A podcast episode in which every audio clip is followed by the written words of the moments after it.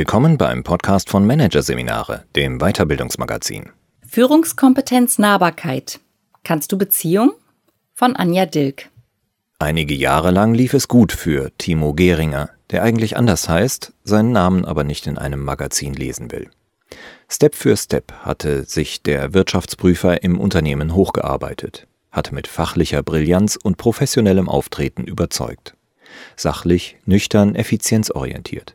Projekte verkaufen, Mitarbeiter einspannen. Zack, zack, durchkeulen, statt lange quatschen. Das konnte er. Sein Team hatte er im Griff. Mitarbeitergespräche zog er schnell durch. Fragen, die nichts zur Sache taten, nervten ihn. Ich wollte Zeit für die eigentliche Arbeit haben, erinnert sich Geringer. Strategien entwickeln, Konzepte machen, Kunden überzeugen. Bis es anfing zu knirschen. Die Stimmung in der Abteilung rutschte auf einen Tiefpunkt. Geringer geriet unter Druck. Woran hakte es? Ein Kollege brachte ihn auf die Idee. Was tust du eigentlich für die Beziehung zu deinen Leuten? Geringer dazu, darüber hatte ich mir keine Gedanken gemacht. Bernd Lakuis kennt das. Seit Jahren berät der Kölner Coach Führungskräfte wie Timo Geringer, die irgendwann feststellen, dass etwas nicht rund läuft in der Abteilung. Meist möchten sie noch mehr Führungsmethoden und angesagte Tools lernen, beobachtet Slakuis. Doch im Kern hakt es an etwas anderem, der Beziehungsqualität zu den Mitarbeitern. Im dicht getakteten Arbeitsalltag bleibt kaum noch Zeit für die Pflege von guten, professionellen Beziehungen zu Mitarbeitern und Kollegen. WhatsApp-Nachrichten und Einzeiler-Mails ersetzen zunehmend persönliche Gespräche. Wie geht's den Mitarbeitenden? Wie ticken Frau Meier und Herr Müller eigentlich? Solche Fragen fallen oft hinten runter, so Slakuis. Dabei sind sie elementar. Denn gute Führung ist nichts anderes als das wirkungsvolle Managen von Beziehungen. Dass es gerade an diesem Punkt manchmal hakt, liegt nach Slakois Beobachtungen freilich nicht nur an Zeitmangel und Arbeitsdruck, sondern auch an etwas Grundlegendem. Die Fähigkeit, überhaupt Beziehungen zu knüpfen, zu pflegen, lebendig zu halten, ist nicht ausreichend vorhanden. Wie ausgeprägt ist die Beziehungsfähigkeit eines Menschen? Das ist für Slakois die zentrale Frage. Mangelt es an Beziehungsfähigkeit, ist das fatal. Denn genauso wie im Privatleben gilt auch im Job.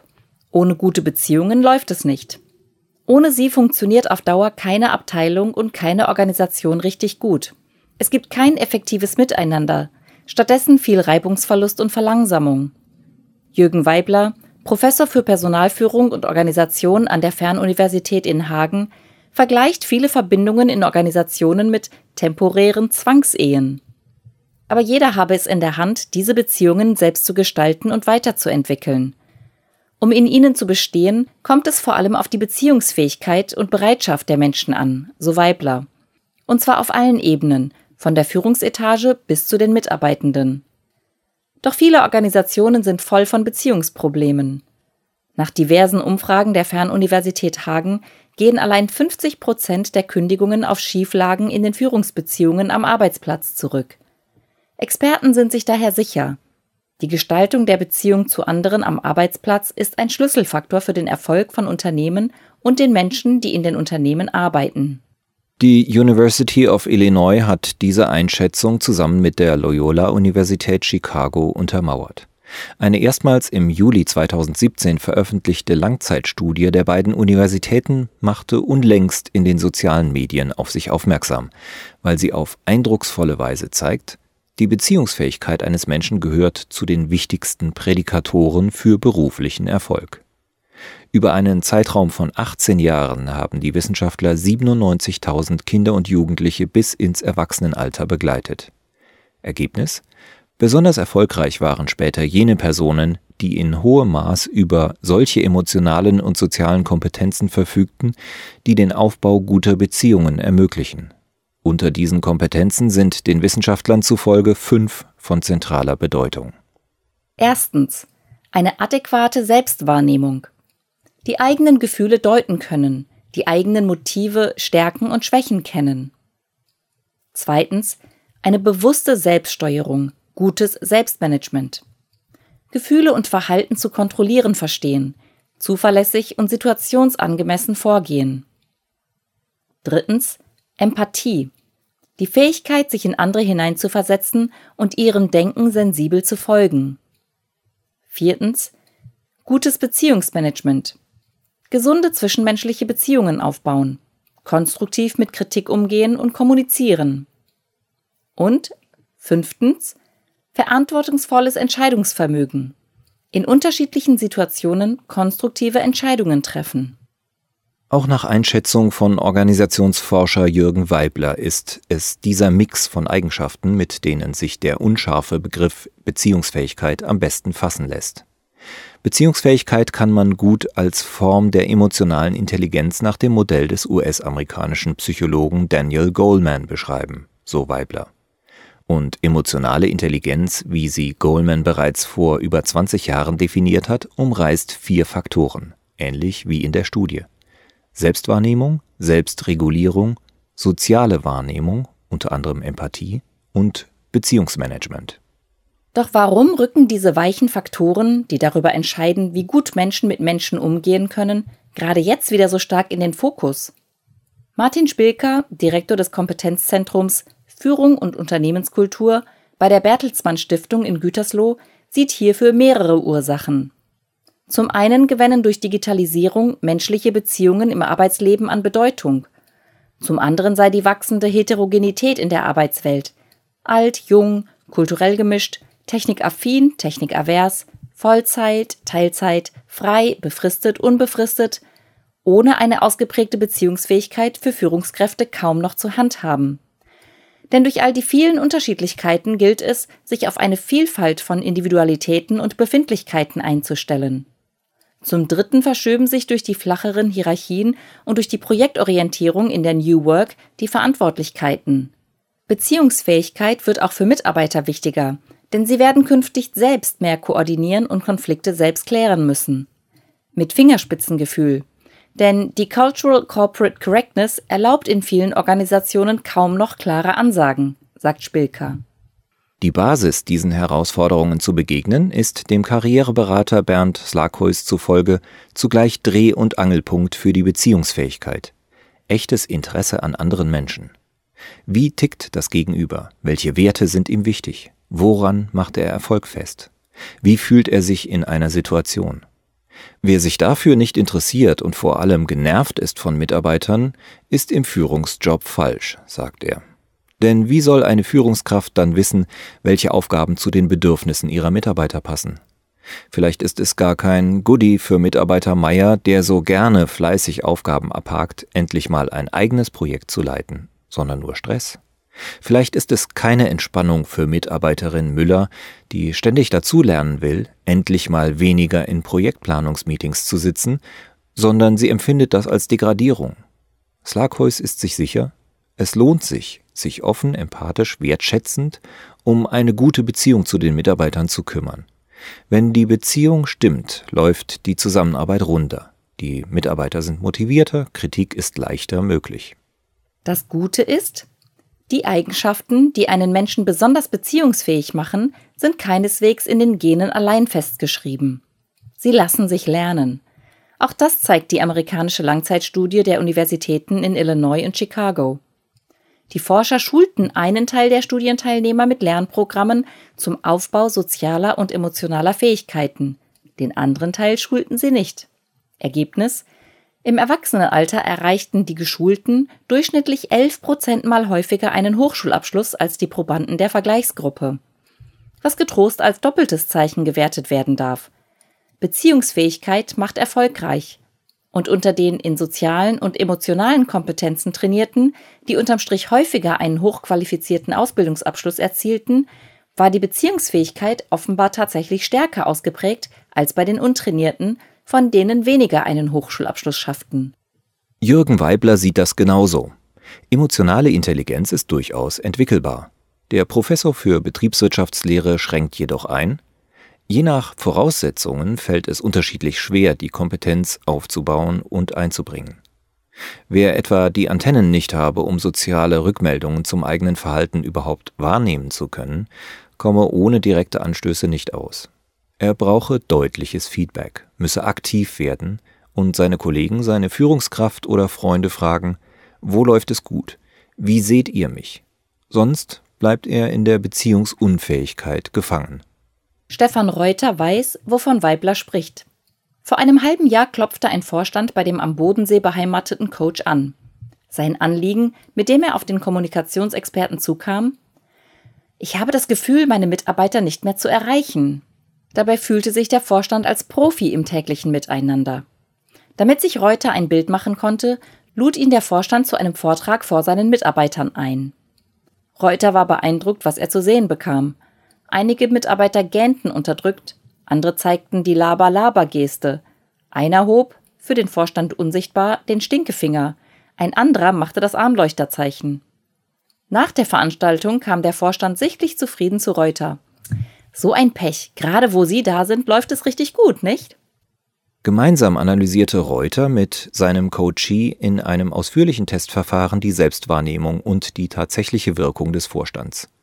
Wieso liegt er mit seiner Einschätzung so daneben? Was denkt er über andere? Welche Worte wählt er, wenn er über seine Mitarbeiter spricht? Wie ist seine Mimik? Wie sicher kann er an den Gesichtern der Kolleginnen und Kollegen Stimmungen wirklich ablesen? Was löst ein Verhaltensmuster bei unterschiedlichen Zielgruppen aus? Und was erzählt er im Unternehmen eigentlich von sich?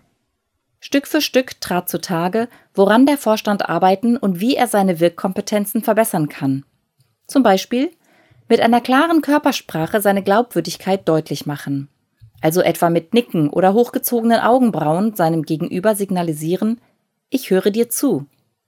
Stattdessen führte der Vorstand Gespräche mit regungslosem Gesicht, das er für professionell hielt Gefühle haben schließlich im Job nichts zu suchen, so seine Ansicht. Doch selbst von der Familie daheim hört er oft, du hörst nicht zu. Reuter sagt, auf Basis eines umfangreichen Wahrnehmungs- und Wirkungsprofils lassen sich Entwicklungsfelder festlegen, an denen man arbeiten möchte. Mit dem Vorstand feilte er zunächst an der Mimik, daran Gesichter zu deuten und Emotionen auszudrücken. Die Videoaufnahmen der Übungen wurden gemeinsam analysiert. Danach ging es in den Praxistest mehr Mimik erproben. Erst in Gesprächen mit der Familie, dann im Unternehmen. Und Reuter bestärkte seinen Kunden, erzähl auch mal was Persönliches von dir. Einfache kleine Alltagsgeschichten. Reuter sagt, nach zwei Wochen stand der Vorstand fassungslos bei mir vor der Tür. Ich hätte nie gedacht, wie sehr die Leute das interessiert. Natürlich, es kostet Mut, sich seinen Schwächen in der Beziehungsfähigkeit zu stellen. Denn die Erkenntnis, im Umgang mit anderen Menschen womöglich kein gutes Händchen zu haben, verunsichert. Und allzu oft wird Beziehungspflege in Firmen belächelt. Kein Must-Have. Das Gegenteil sollte der Fall sein, sagt Reuter.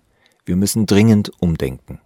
Um Beziehungen in Unternehmen zu verbessern, hat vor Jahren schon das Kompetenzzentrum Führung und Unternehmenskultur bei der Bertelsmann Stiftung ein Executive Training mit dem Schwerpunkt Zukunftsfähige Führung entwickelt.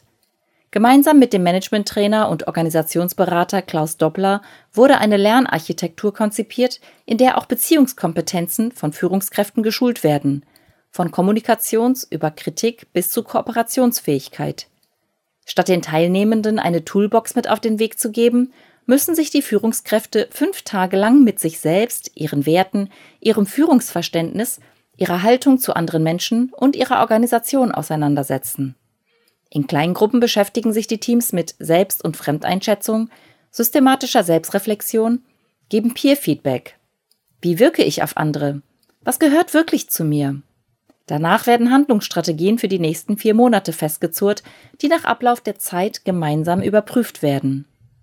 Allerdings, auch wenn sich Beziehungsfähigkeit beim Einzelnen systematisch aufbauen lässt, bedeutet das noch nicht, dass es ihm gelingt oder leicht fällt, diese Fähigkeiten tatsächlich im Unternehmensalltag zur Geltung zu bringen. Mitunter stehen Strukturen im Weg, die die Beziehungspflege erschweren. In der Unternehmenslandschaft geht derzeit eine Schere auf. Auf der einen Seite haben sich die gesellschaftlichen Erwartungen an Beziehungen geändert. Beziehungen sollen auf Augenhöhe sein, nicht einseitig und machtgetrieben, sondern locker, offen und respektvoll. Nach dem Modell Feedback statt Anweisung, so wie es die Unternehmen der New Work kennen. Auf der anderen Seite wird in zahlreichen hierarchisch aufgestellten Organisationen dieses Idealmodell des Miteinanders im Arbeitsalltag jedoch oft nicht eingelöst. Aus unterschiedlichen Gründen. Das Arbeitsleben ist sachlicher geworden, sagt Führungskräftecoach Slaghuis. Kühle Professionalität bestimmt den Ton. Gefühle gelten vielerorts als fehl am Platz. Doch ohne Emotionen im Job kann es keine guten Beziehungen zwischen Menschen geben. Aus Sicht des Leadership-Experten Jürgen Weibler, der in seinem Blog Leadership Insiders auch über Emotionen in der Führung schreibt, können sich die neuen Erwartungen an Beziehungen in Organisationen auch deshalb nur bedingt durchsetzen, weil sich die Entscheidungsmuster für Beförderungen noch nicht grundlegend verändert haben. Gute Zahlen, starke Netzwerke, Seniorität, Ähnlichkeit mit dem Chef, das zählt bei Beförderungen nach wie vor am meisten, so Weibler. Aber warum nicht Beziehungsfähigkeit als zentrales Merkmal für die Bewertung von Führungskräften einbauen? fragt der Professor für Personalführung und Organisation. Oder systematisch Fragen nachgehen wie wie wurden die guten Zahlen erzielt? Welche Fähigkeiten und Personen waren dafür zentral? Wie sehen die Mitarbeitenden ihre Führungskräfte? Je mehr Führungskräfte in einem Unternehmen solche Fragen stellen und sich selber nach solchen Fragen bewerten lassen, desto mehr bewirken sie. Nach und nach trägt jeder und jede Einzelne dazu bei, dass sich die Unternehmenskultur ändert und der Aufbau guter Beziehungen zur Selbstverständlichkeit wird. Wirtschaftsprüfer Timo Geringer hat den ersten Schritt getan. Er hat sich inzwischen mit seinen Beziehungskompetenzen auseinandergesetzt. Mit einem Coach ist er Wirkung und Selbstwahrnehmung auf die Spur gekommen, hat systematisch aufgedröselt, mit welchen Verhaltensmustern er andere irritiert, oft ohne es zu merken. Die Projektleiterin übergehen, weil sich seine konkrete Nachfrage leichter direkt mit dem verantwortlichen Mitarbeiter klären lässt. Keine gute Idee. Probleme unter den Tisch kehren, weil ihre Klärung Zeit braucht und sich vieles eh erledigt zu haben scheint. Kein gelungener Schachzug. Klarheit und Fehlersuche zahlen sich langfristig aus. Wenn Geringer völlig anderer Meinung ist als ein Mitarbeiter, versucht er erst einmal zu verstehen statt abzubürsten. Warum kämpft der Mitarbeiter so für diese Meinung? Was kann ich dazu lernen? Für die jährlichen Mitarbeitergespräche blockt er jetzt breite Timeslots im Kalender. Dass ich ein Gespräch wegen eines Termins früher abbreche, passiert mir nicht nochmal, sagt Geringer. Denn ich weiß, so ein Signal heißt, du bist mir nicht wichtig, und das gefährdet unsere Beziehungen im Arbeitsalltag nachhaltig.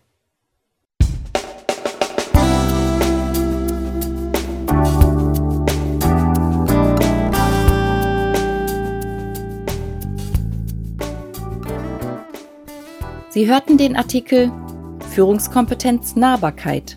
Kannst du Beziehung?